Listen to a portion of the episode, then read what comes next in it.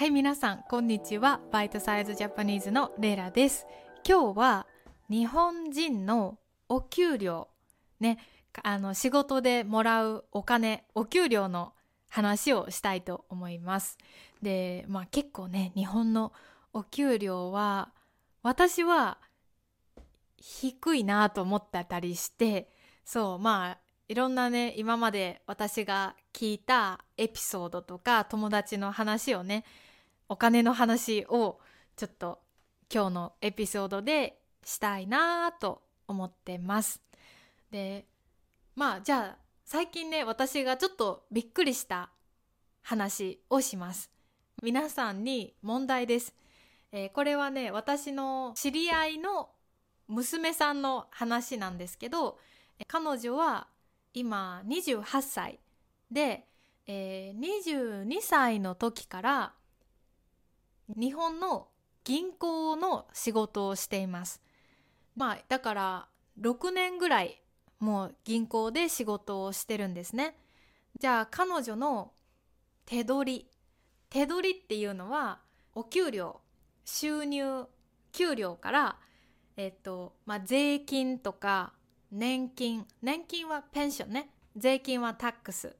ペンションとか、えー、あと保険保険はインシュランスか。ね。あの健康保険。病院で使うやつね。それをまあ全部引いた、まあ、取った後のお金。まあ税金年金保険とかをお給料から取った後自分の手元に自分のところに残るお金。長くなったね説明、えー、いくらだと思いますか？28歳。銀行で働いている女の子の、えー、手元に残るお金。いくらだと思いますか、えー、まあ実はね私ちょっとびっくりしたんで、えー、皆さんにも問題をしています。そう。まあ大体考えた？まあいくら？30万ぐらい。25万ぐらい？どれぐらい？15万ぐらいはい？まあ正解は15万円らしいです。そう。え私ねめっちゃびっくりしたの。え15万円 ?1 ヶ月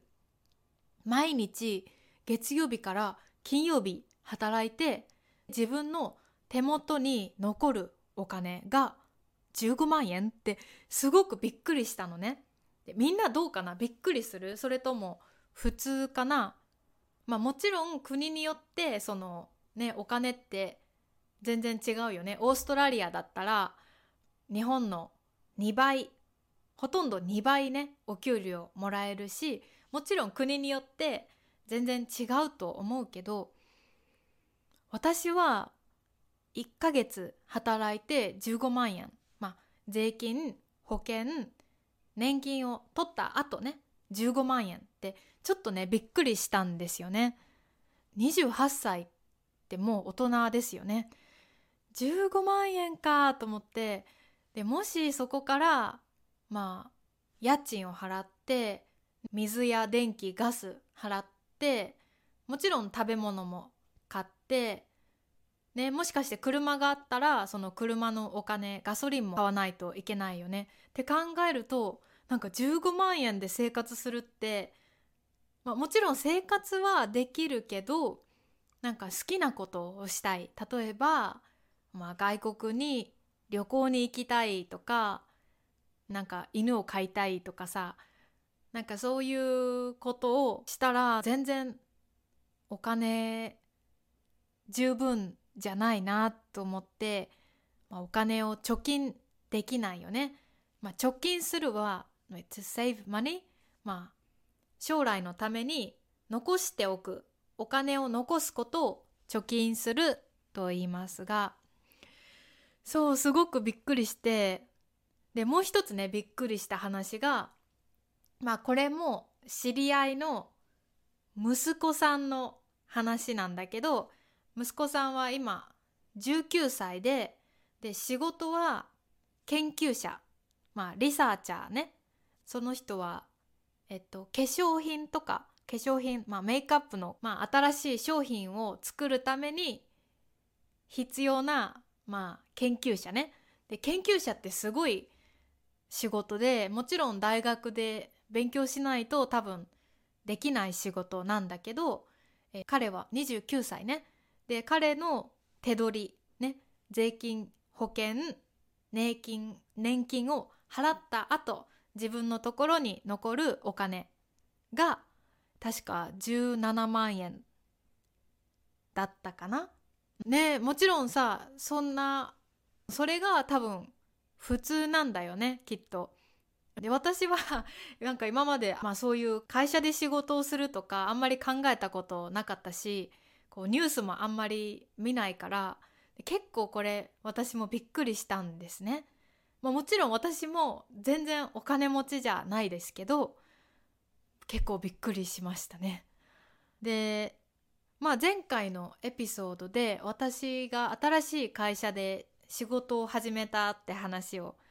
したんですが聞いてくれたかなでその会社の、まあ、お給料は、まあ、まあ恥ずかしいけど皆さんに言います。まあ、私週4で仕事しますね。で1ヶ月に16万円です。でまあこのここから税金と保険と年金を払うので、まあ、週4日仕事をして、まあ、自分のところに残る手取りは12万5千円ぐらいかな。めちゃめちゃ低いよね 自分で言うのもあれだけどめっちゃ低い。まあ、だけど私はそれを知っててこの仕事を始めたんですね。でまあ私が働いている会社は半分 NPO NPO は利益のために仕事をするんじゃなくってもっと大切なこと私の会社は古い建物を守ることが一番の目的ででそのために、まあ、国とか町からお金をもらって建物を直したりします。だからすごく、まあ、NPO なんですよね。お金目的っていうよりは建物を歴史を守ることが仕事ででその NPO の仕事を半分会社でやってます、まあ、そういうことを知ってたのでで私もそのお金よりはその仕事をやってみたいと思ったので、えー、この会社を選んだんですね。まあだけどね私まだ働き始めて最初の1ヶ月目なんですけどでもねやっぱりもう6年とか会社で仕事をしたり大学で勉強した、まあ、研究者の人が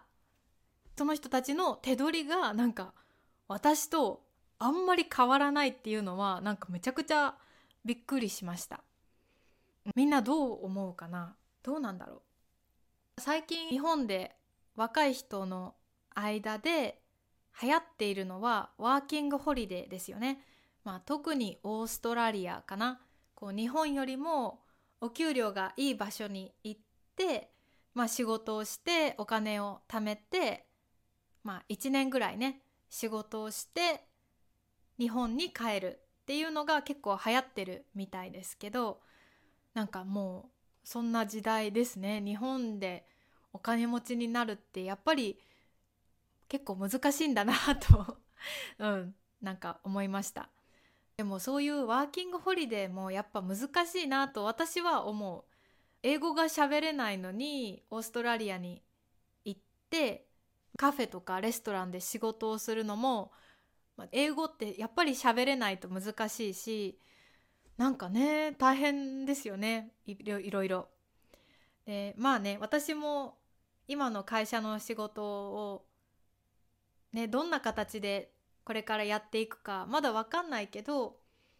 私の今働いている会社のいいところは、まあ、家でも仕事ができるし何曜日から何曜日って決まってないんですね自分が時間がある時に